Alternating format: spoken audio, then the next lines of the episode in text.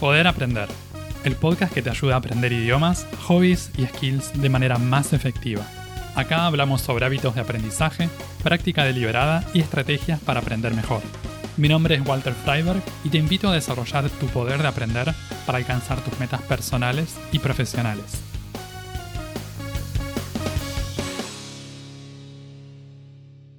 ¿Es posible practicar un hobby y un idioma extranjero al mismo tiempo? ¿Qué nivel de habilidad necesito para combinar estas dos cosas? ¿Cómo puedo crear un proyecto de aprendizaje que combine hobbies e idiomas?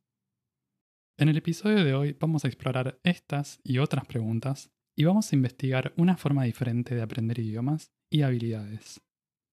Cuando aprendemos un idioma, en general aprendemos un idioma y cuando aprendemos un hobby, aprendemos un hobby. Tendemos a tener estas cosas de forma separada. También pensamos en los idiomas como cosas que se estudian, en que tenemos que ir a hacer un curso, aprender, tomar clases, y el hobby como algo que hacemos en nuestro tiempo libre y que a veces hacemos así nomás. Tenemos hobbies de toda clase. Para algunas personas los idiomas en sí son hobbies, son pasatiempos. Conozco mucha gente que en su tiempo libre no hace más que practicar, estudiar y aprender idiomas. En la mayoría de los casos, para esta gente el idioma está como el fin en sí mismo, o sea, les encanta aprender sobre el idioma o aprender el idioma en sí. Ahora bien, cuando aprendemos un idioma también podemos usarlo como un medio para hacer otra cosa. Podemos usarlo como un medio para practicar un hobby, para aprender algo nuevo. Para los hablantes nativos de español o gente de muchos otros países que no tienen inglés como idioma nativo, aprender inglés en general suele ser como una puerta de entrada, una puerta de acceso a nuevas oportunidades. Por eso es muy común aprender inglés para poder seguir estudiando algo o para poder acceder a otras oportunidades profesionales por cuestiones de trabajo. Estas personas entonces aprenden inglés por el trabajo, porque saben que les va a ayudar y que les va a abrir nuevos horizontes. Está muy bien, me parece muy bueno. Este es un fin utilitario, ¿no? Aprendemos inglés para hacer esto otro. Y no queda el asunto solamente en el inglés como, como un fin. ¿Por qué no aplicar esa misma lógica también con otros idiomas? Está bueno, lo podemos hacer con el inglés, pero también con otros idiomas y en combinación con actividades que nos gustan, con actividades que nos gustan y que hacemos en nuestro tiempo libre, que esa sería la definición de un hobby. Allá por el 2021, en realidad fin del 2020, se me ocurrió esta idea particular de combinar idiomas y hobbies. En el 2020, durante todo el 2020, había estudiado italiano y había alcanzado ya un nivel intermedio, o sea, me sentía cómodo, un nivel intermedio alto y me sentía cómodo usando el idioma. Pensé, ¿por qué no practicar algún hobby, alguna habilidad usando el italiano? Y más o menos en esos meses también se me dio por recuperar el alemán, que lo tenía bastante abandonado, lo había estudiado hacía varios años, tenía ganas de, volver al, alemán y de mejorar mi nivel. Entonces pensé, voy a hacer cuatro proyectos de aprendizaje. Cada uno va a durar tres meses y voy a usar, voy a aprender un hobby, una habilidad que me guste, en italiano o en alemán. Y de esta manera se me ocurrió programar esto y diseñar estos cuatro proyectos que fueron ajedrez en italiano, cocina en italiano, dibujo en virome en alemán y canto en alemán. Durante tres meses entonces me fui dedicando a cada uno de estos proyectos. Primero fue, en ese orden en el que se los dije, primero fue ajedrez en italiano, después cocina en italiano, dibujo en virome y canto en alemán. A lo largo de ese año fui publicando artículos semanales en inglés en mi sitio walterfreiber.com. Todavía están ahí, si los quieren leer, si quieren ver, pueden ver, hay algunos videitos o fotos o audios incluso según cada uno de los proyectos. ¿Cuál era mi objetivo con todo esto? Básicamente era ganar confianza en el uso del idioma, de estos dos idiomas, el italiano y el alemán, y combinarlo también con actividades que, me gustaran. Ajedrez ya jugaba, la cocina me gustaba, siempre me, gustó desde, hace mucho tiempo, ya me gustaba. El dibujo en virome, por ejemplo, no, nunca lo había hecho, más allá de garabatos que, hace, que se hacen en cualquier cuaderno, pero me parecía divertido, me parecía interesante. Y canto, había tomado clases de canto y me gustaba el estilo este de música clásica, el lead, o sea, el, género este, de música clásica alemana, me pareció que podía ser una buena oportunidad para tomar clases de canto de ese estilo que nunca había tomado. Además de lo de la confianza está esto de usar el idioma como medio en vez de como fin. Entonces yo pensaba, voy a usar el italiano para practicar ajedrez, voy a usar el alemán para tomar clases de canto. Entonces me parecía que eso podía generar algún tipo de cambio con respecto a mi identidad y cómo yo me sentía con cada uno de esos idiomas. Ahora, con respecto al nivel que yo manejaba en italiano y en alemán, no estaba en un nivel súper avanzado, ninguno de los dos. El alemán lo estaba resucitando después de años de haberlo abandonado. Y el italiano había estudiado un año, un poquito más, eh, de forma bastante intensiva, pero tenía un nivel intermedio alto quizás. No era para nada, no era un experto ni mucho menos. Los proyectos fueron, cada uno fueron bien diferentes y cada uno tenía sus elementos particulares. El primero, el de ajedrez en italiano, consistió en tomar clases de, ajedrez con un gran maestro italiano. Los grandes maestros, para quienes no saben, son personas que compitieron profesionalmente en ajedrez y que alcanzaron cierto puntaje en, el ranking Elo, que es un puntaje que se usa en ajedrez, ganando cierto tipo de torneos. Entonces es gente que tiene mucha experiencia jugando al ajedrez, que ganó torneos y que tiene que desarrolló bastante habilidad, digamos, ¿no? Entonces, para eso, para encontrar un profesor de ajedrez, busqué en la página en la que yo jugaba, que es liches.org. Liches.org en ese entonces tenía un directorio de profesores y a buscar por país, eh, o no recuerdo si era por idioma también. Y así fue como encontré al gran maestro Andrea Stella y lo contacté y arreglamos para hacer clases, una clase por semana, de enero a fin de marzo del 2021. Entonces, durante esas semanas, esas 12 semanas, no recuerdo si fueron 12, pero fueron 3 meses básicamente, hacemos una clase por semana y era siempre en italiano. Al principio era mm, un poco desafiante porque yo no conocía el vocabulario técnico del ajedrez, que ya lo manejaba en español o en inglés, pero en italiano no. Entonces tuve que aprender, reaprender algunas cosas, partiendo de lo básico, ¿no? En los nombres de las piezas y, cosas básicas, y, y, elementos un poco más sofisticados. Pero la verdad es que estuvo buenísimo, Andrea me acompañó un montón y él, él ya entonces, él ya manejaba español, maneja español, pero tratábamos de usarlo lo menos posible. Prácticamente no lo usábamos el español, era como último recurso. En general tratábamos de mantenernos en italiano, siempre. Entonces, además de la clase semanal que hacía con Andrea, yo lo que hacía era practicar ajedrez una hora por día. Lo tenía todo registrado y todo documentado en un Google Docs. Y practicaba, usaba libros que no estaban en italiano porque me resultaba un poco más difícil encontrar contenido que yo quería usar en traducciones en italiano, entonces para eso usaba libros en inglés, pero eh, el resto se veía algún video u otro material que a veces Andrea me mandaba algún tutorial que había hecho, que había grabado él, cosas que estaban conectadas con lo que estábamos practicando, eso lo veía en italiano siempre que tenía la oportunidad. El segundo proyecto fue cocina en italiano. En este caso, elegí una serie de recetas típicas italianas en versiones veganas, porque sigo un estilo de vida vegano, y busqué videos de esas recetas en YouTube. En algunos casos, cuando podía, también trataba de buscar ingredientes italianos originales. Por ejemplo, para el de la pizza napolitana, que hice, fue uno de los que más me gustó. Busqué ingredientes como la harina Cinque Stagioni o una salsa de tomate italiana que, encontré una que se llamaba pasta zara. Eh, así que eso, mm, no sé, era como para darle un poquito más de italianidad al proyecto, digamos. En este caso, en el caso de cocina en italiano, no tenía un tiempo de práctica definido todos los días. Lo que me propuse fue hacer una receta nueva por semana. Eso también lo fui actualizando, lo, fui poniendo ahí en el blog, en walterfryer.com. Y cada vez que preparaba una receta, antes de, de, elegir la que iba a preparar, tenía que ver varios videos de YouTube de la misma. Comparaba y me fijaba cuál me gustaba o cuál me parecía más viable.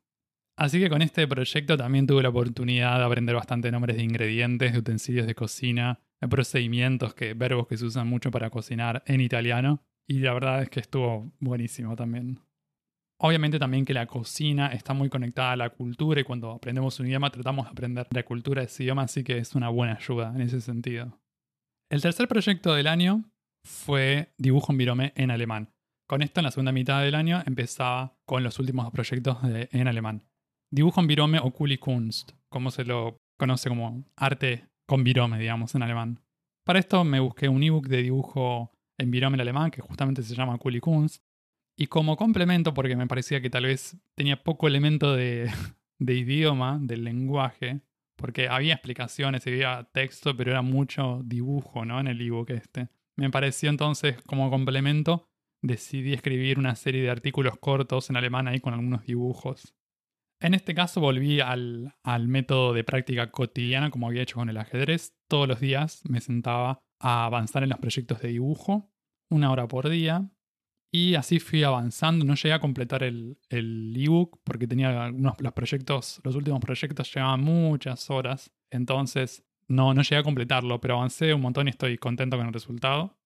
Otra cosa que hacía también para agregar un poco más de alemán durante la práctica de Kunst, me ponía alguna serie, alguna película ahí de fondo, la tenía ahí con el celular, ahí en el escritorio y miraba ahí mientras dibujaba. Entonces o escuchaba algo, miraba de, de fondo lo que iba pasando y así agregaba un poquito más de, de alemán a la hora de práctica de dibujo en alemán. Y por último llegamos al proyecto de canto en alemán, que fue el que hice de octubre a diciembre del 2021, que fue por lejos fue el más desafiante en cuanto al aspecto del idioma. Para esto también me tomé el tiempo de elegir eh, un profe de canto en alemán. En ese entonces busqué, recuerdo que había buscado en, el sitio de Superprof, que tal vez eh, puede ser que lo conozcan, está en Latinoamérica, está en distintos países del mundo, está en Alemania también, entonces entré a superprof.de y ahí encontré eh, datos de contacto de, distintos profesores de canto lírico en Alemania. Y así fue como hice una entrevista con, con Patrick, le encontré a Patrick Schramm.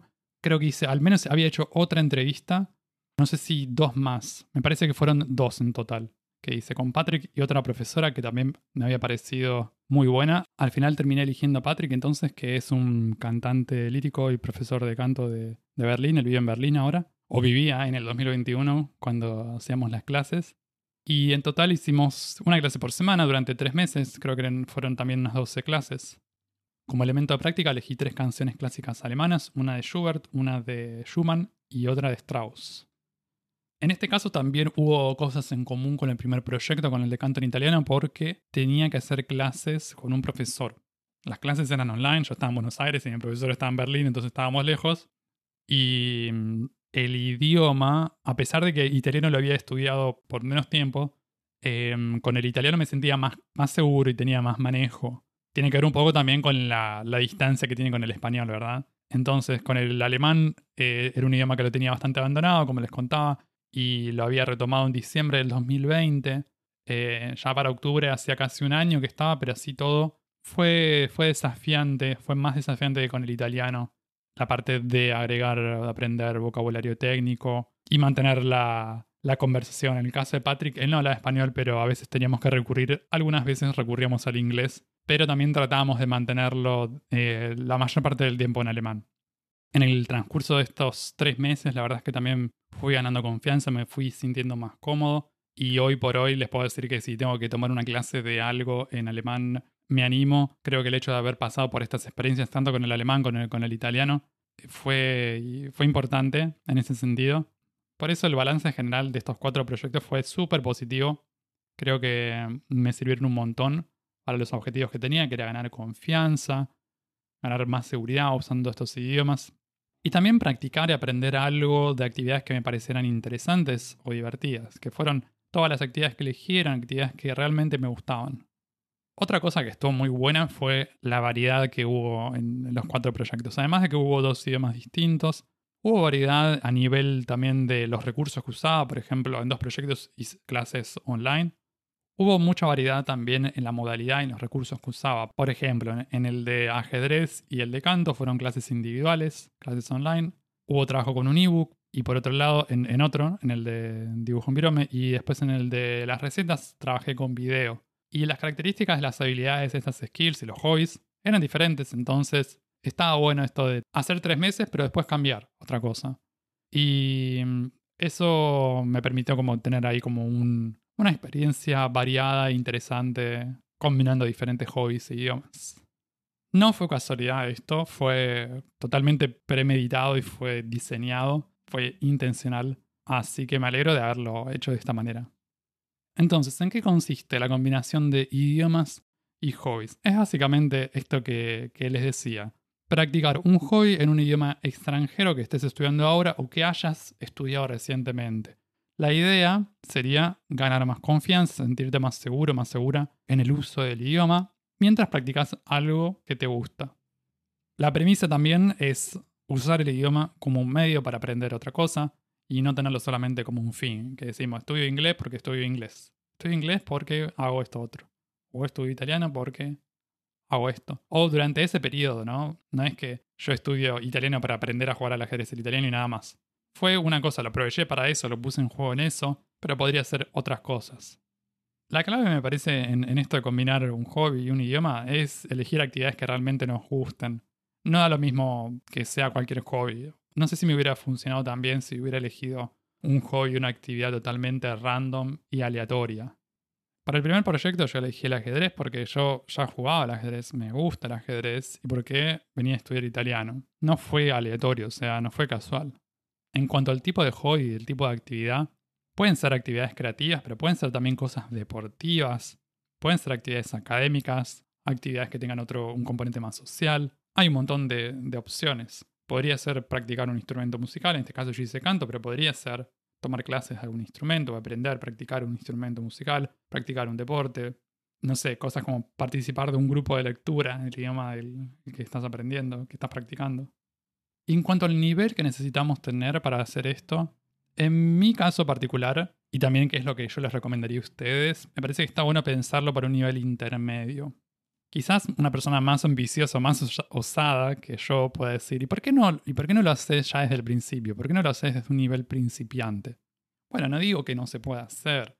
En mi caso en particular yo no lo hice y tampoco recomiendo hacerlo, porque como principiantes tal vez nos vamos a sentir un poquito limitados en cuanto a tal vez no podemos comprender lo suficiente o quizá nos falta el vocabulario necesario como para poder disfrutar de la, de la experiencia y que no sea algo estresante o que no sea algo frustrante.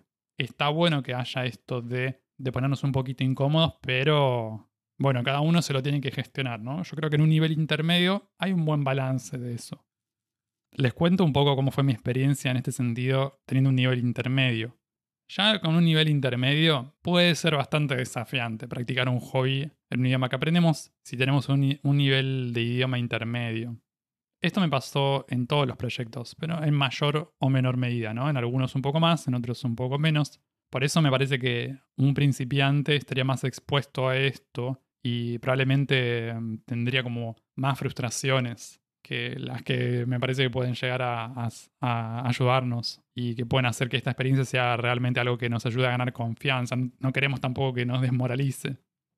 Yo digo un nivel intermedio y tal vez suena un poco vago, suena un poco impreciso, y sí lo es, porque cuando hablamos nivel intermedio podemos decir, una cosa es decir, yo entiendo el idioma a un nivel intermedio y otra cosa es decir, yo puedo usar el idioma, o sea, yo puedo hablar, yo puedo escribir en este idioma a un nivel intermedio. Son cosas totalmente distintas, ¿no? Cuando podemos interactuar que simplemente cuando consumimos contenido. Pero bueno, digamos que tenemos un nivel intermedio general y según cómo nos sintamos podemos elegir diseñar un proyecto que tenga más o menos interacción. Si queremos algo más fácil, nos podemos crear algo en lo que tengamos que consumir el contenido que tengamos solamente que entender o que usar algo que nos viene sin tener que interactuar. Si queremos algo más desafiante, nos buscamos la interacción, que en mi caso, por ejemplo, estuvo presente en el de ajedrez en italiano y en el de canto en italiano. En los otros no había interacción. En el de cocina en italiano yo estaba mirando un video. En el de dibujo en virome yo estaba leyendo un ebook. El de cocina se podría haber hecho interactivo, tomando clases individuales, por ejemplo, participando de un curso grupal. A veces quizás depende de dónde estamos, ¿no? En mi caso en Buenos Aires quizás era un poquito más difícil encontrar eh, una clase de cocina italiano que si hubiera estado, no sé, en Italia, por decir algo. Si no sabes bien qué elegir, si hacer algo interactivo o no, te recomiendo para la primera experiencia, si tenés ganas de probar uno de estos proyectos, probar empezar con algo en lo que no tengas que interactuar. Simplemente consumís algún tipo de recurso audiovisual, que podría ser un curso online o distinto tipo de material, o algo de texto. Con respecto a lo de elegir una actividad en la que haya interacción, quería hacerles un comentario y una aclaración también, que como estudiantes intermedios me parece que está bien, no hay problema si cometemos errores, si nos equivocamos, es normal y va a suceder. En, en, el caso del proyecto de canto en alemán, por ejemplo, yo le pedí a Patrick que le dije que estaba todo bien y si me quería ofrecer correcciones, tampoco yo le dije, sabiendo que esto es una clase de canto y que no, tampoco es la idea que, o más para no ponerlo eh, incómodo a él o en una situación que tal vez no, no pertenece o como que no tiene que ver con, en el contexto de la clase de canto. Yo le decía, podés ofrecerme correcciones si querés, cuando quieras. O sea, yo le dije que, que estaba abierto a eso, pero tampoco quería que se sienta como en profesor de alemán cuando la clase era clase de canto. Así que está todo bien si en algún momento no, nos faltan las palabras para, decir algo, para, para, comunicarnos, para interactuar.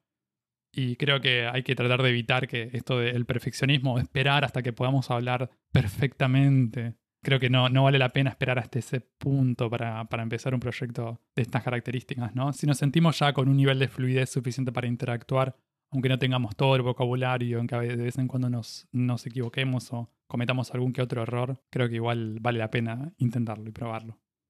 Bueno, digamos que mm, todo esto que te conté te pareció interesante y que te dio ganas de crear tu propio proyecto de hobby con idiomas. ¿Cómo conviene hacerlo o cómo podrías hacerlo, ¿no? si tenés ganas de hacer algo así? Lo primero sería elegir un hobby y elegir el idioma en el que vamos a practicarlo. Ya les conté las razones por las que me parece que está bueno apuntar a un idioma en el que tengamos un nivel intermedio. El tema con el nivel principiante es que quizá nos podemos frustrar o puede ser muy, muy difícil. Y si tenemos un nivel muy avanzado, tal vez no me parece mal, pero quizás no, no vaya. Puede ser que no, no exista una gran ganancia a nivel de, confianza o seguridad, porque si tenemos un nivel avanzado ya tenemos confianza, se supone, ¿no? Se supone que ya, ya manejamos el, el idioma con, con mucha fluidez y con comodidad. Eso no quita que se pueda hacer de todas maneras, ¿no? Pero en el intermedio me parece que hay algo como para interesante, una ganancia interesante a nivel de confianza. Em, y también esto, eh, empezar a ver el idioma como un medio para hacer otra cosa, que quizás ya también en el nivel avanzado puede que esté ya más instalado. Una vez que elegimos el hobby y el idioma, lo que seguiría es ver qué tipo de recursos vamos a usar, el tiempo que vamos a practicar y de qué manera va a variar muchísimo según el tipo de proyecto.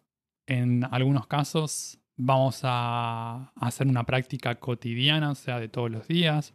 Depende del tiempo que tengamos. Si tenemos media hora, vamos a practicar media hora. Si tenemos una hora, una hora. Tal vez van a ser tres veces por semana. Entonces, lo vamos a ir creando según la disponibilidad de tiempo que tengamos. Por ejemplo, en el proyecto de cocina en italiano yo me elegí 12 recetas, me propuse hacer una por semana. No practicaba todos los días, pero en el de canto en alemán en el ajedrez, en el de dibujo, sí. Tenía algún tipo de práctica que hacía todos los días. Otra cosa que me parece interesante también tratar de especificar es cuál va a ser el resultado, qué es lo que vas a, qué es lo que vas a conseguir al final de ese proyecto. Quizás en algún caso pueda ser simplemente tomar X cantidad de clases o en el caso del de cocina hacer X cantidad de recetas, avanzar lo máximo posible en este curso online o en este libro, de acuerdo a la cantidad de tiempo que hayamos elegido y el tipo de práctica que tengamos. Si el proyecto que elegiste incluye algún tipo de práctica cotidiana, te recomiendo llevar algún tipo de diario. Puede ser un Google Docs, un diario de papel, puede ser una app, lo que vos uses, lo que te resulte cómodo. Creo que esto ayuda y está bueno para mantener la constancia en esa práctica. Y es lindo también para tenerlo así como, como diario, como por un registro, ¿no? Es como el archivo. Y, es algo que, que nos ayuda a, a desarrollar, me parece que también nos ayuda a desarrollar este músculo de, la disciplina, ¿no? Y de mantenernos en una práctica cuando nos proponemos hacerlo. Entonces, si tenés este registro de todos los días que practicaste, es una forma también de, ganar confianza y seguridad y decirte, cuando te propones practicar algo, lo podés hacer y acá está la prueba, ¿no? Eh, en este mes, estos meses, practiqué esto y acá están todas las sesiones de práctica que hice. No hace falta que sea eh, nada, nada largo ni complicado. Puedes poner simplemente hoy practiqué a esta hora, de esta hora a esta hora practiqué esto. Algunas oraciones, como si fuera un mini diario. Pero creo que eso puede ayudar un montón para mantener la inspiración, la motivación para completar el proyecto y mantener la práctica diaria. Y después lo que queda simplemente es empezar a practicar, hacer la actividad que hayamos elegido con la frecuencia que, que hayamos elegido. Si es algo cotidiano, será practicar todos los días usar el recurso que hayamos usado o tomar la clase. También otra cosa que me parece que, puede ser útil es tener algún tipo de instancia de reflexión. Yo lo hacía, por ejemplo, al momento de escribir los artículos semanales. Yo escribí un artículo por semana que después compartía en el blog. Y ese era el momento en el que hacía como un, un, resumen de la semana, lo que había pasado. Y veía también algunas cosas que si podía cambiar o mejorar algo. Pero también estaba atento a tratar de mantenerme dentro de lo que yo había dicho que iba a hacer. Creo que está bien cambiar un recurso a veces o hacer algún tipo de, cambio de rumbo en el medio del proyecto, pero con cuidado. También me parece que hay que tener en cuenta que incluso en hobbies, en actividades divertidas, cuando las hacemos de forma habitual, especialmente cuando, practicamos todos los días, ¿no?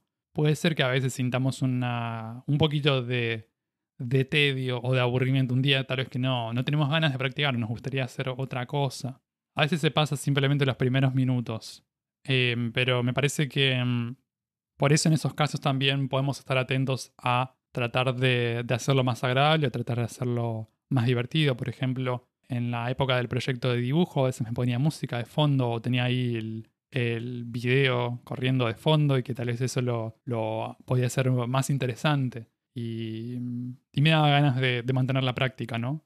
Creo que la manera de reducir esto es elegir un hobby que realmente nos guste y mm, a veces también estar abiertos a esto de si da agregar algo de variedad o cambiar algo, que tratando de mantener los materiales que elegimos y el método que elegimos, ¿no? Pero a veces esto, de cambiar un poquito alguna cosa como puede ser agregar algo de, de, sonido de fondo, por ejemplo, o ver cuál es la atmósfera, el lugar de la casa en el que lo hacemos, la situación en la que estamos practicando eso, ver cómo lo podemos hacer un poco más, un poco más agradable para, para poder mantenerlo y renovar ese interés.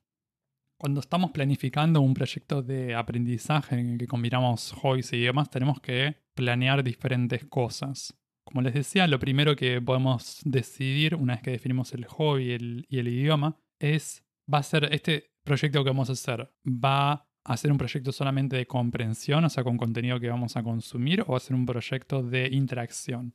Si decidimos que va a ser un proyecto en el que vamos a consumir contenido, será cuestión de ver si vamos a usar audio, si vamos a usar texto, si vamos a usar un curso online, si vamos a usar algún, una combinación de, de materiales está bueno que sea algo interesante y que tenga cierta dificultad, que sea desafiante, pero que no sea imposible de entender. Algo manejable.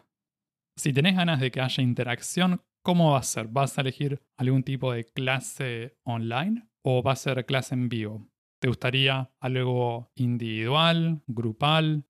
La verdad es que esto también varía según la ciudad y el país en el que estés, porque en algunos lugares quizás no va a ser tan fácil acceder a cierto tipo de cursos o de opciones en la ciudad en la que vivís en este momento. Pero, pero, siempre tenés la opción de buscar alternativas online. Tampoco es que vas a encontrar todo, pero quizás si no está en vivo, no está presencial, tal vez puedes encontrar algo parecido online. Claro que no es lo mismo, pero bueno, ahí tenés otra opción.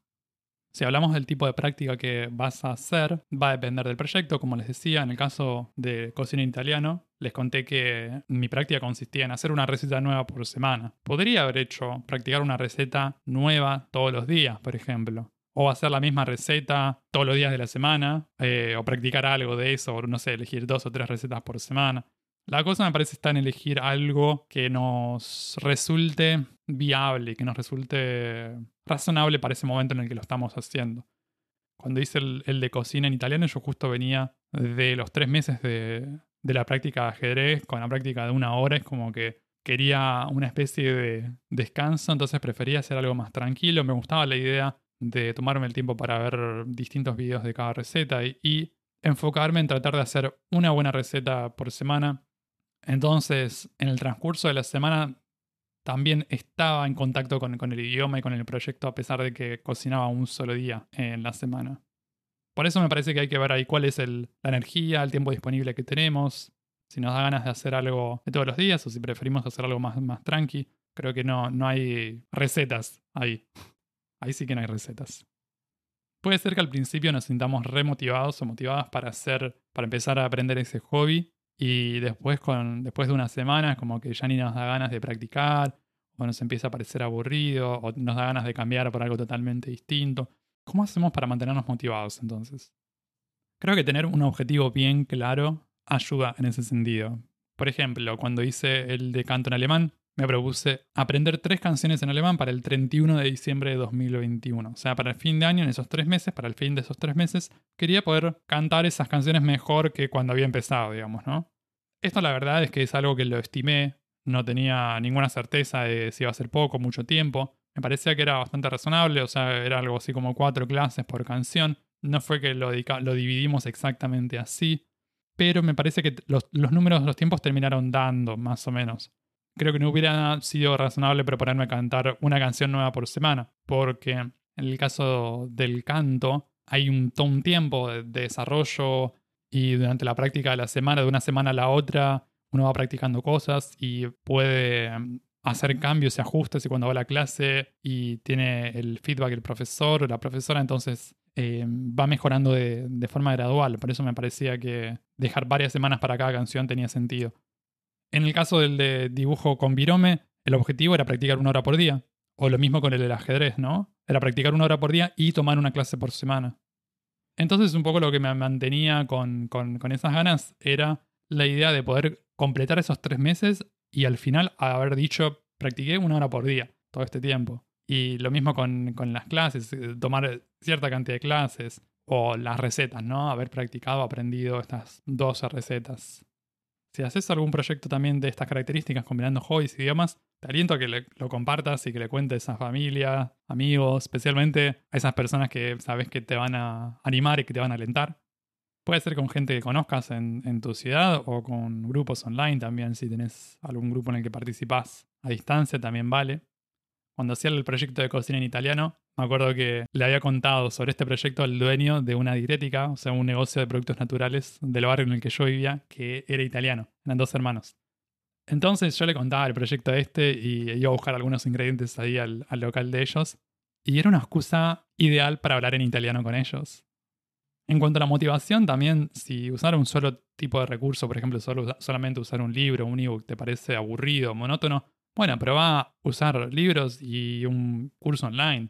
Eh, probar la combinación que, te guste. Tomar clases presenciales y escuchar audiolibros o solo audiolibros. Fíjate qué, te entusiasma y qué, te ayuda a mantener la práctica. Digamos que te gustaría hacer algo de esto, pero no tenés idea qué hobby elegir o no tenés idea de cómo, qué tipo de actividad elegir para hacer esta combinación.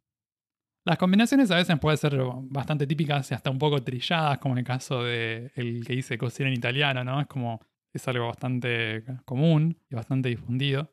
Podés usar estas combinaciones o puedes ignorarlas totalmente también. Si no te gusta la cocina, no hace falta que eh, te pongas a aprender cocina en este idioma porque es algo común o de moda, no sé.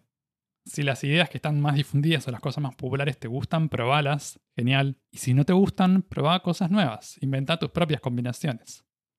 Acá me elegí seis ideas como ejemplo, combinando hobbies e idiomas con algunas actividades. Te los pongo como ejemplo, no hace falta que hagas ninguna de estas. Una sería combinar fotografía con francés. Fotografía en francés. Por ejemplo, puedes hacer algún curso online de fotografía en francés. Como complemento a esto, también si tenés ganas, leer algún libro de fotografía en francés y también hablar con otros fotógrafos o estudiantes de fotografía en ese idioma. Otro. Cerámica en japonés. Ponele que estás en Japón y que sabes japonés también y que te gusta la cerámica. ¿Por qué no aprender alguna técnica así tradicional de cerámica en japonés? Por ejemplo, con un curso presencial. Otra idea. Baile en español. Podés tomar clases presenciales de salsa, tango, flamenco u otro ritmo. Esto vale solo si aprendes español como idioma extranjero. O sea, si sos nativo o nativa, no cuenta. Digo este baile en español porque sé que algunas de las personas que pueden estar escuchando esto están aprendiendo español, que me parece genial que usen el podcast como práctica también. Otra idea, escritura creativa en inglés. Por ejemplo, te podrías anotar en un curso, en un taller de escritura creativa, ya sea online o presencial, según donde estés. Podría ser algo que se enfoque solamente en cuentos o relatos o en poesía. Otra idea podría ser cocina en tailandés. Ese es uno que me parece que voy a hacer yo en el futuro, cuando me sienta cómodo usando el tailandés. Si te gusta el tailandés, si te gusta la cocina, ¿por qué no combinas estas dos cosas? Me parece también como en, el caso de cocina italiana, me parece una re buena idea para aprender mucho más sobre la cultura y ingredientes típicos y vocabulario del mundo de la cocina. Y la sexta idea que les dejo es tejido en sueco. Si sos de tejer, si te gusta tejer, o te gusta la idea de aprender tejido en el futuro, y aprendés sueco, si ya la casualidad que tenés combinaste estas dos cosas, podés aprender a tejer suéteres nórdicos. Estas son algunas ideas nomás. Pueden cambiar el idioma, pueden cambiar el hobby y tomarlo como inspiración. Si me preguntás, yo te recomendaría tomar algún hobby, alguna actividad que ya te guste en tu primer idioma, en un idioma que ya manejas bien. Puedes usar alguna de estas actividades, simplemente aprenderla, practicarla en otro idioma. Fue un poco lo que hice con el ajedrez. O también puedes pensar en actividades que te gustaban, que te entusiasmaban cuando eras chico o cuando eras chica, y que por alguna razón nunca, nunca aprendiste o no tomaste clases de eso. Puede ser también algo que te dé curiosidad o que te guste ver.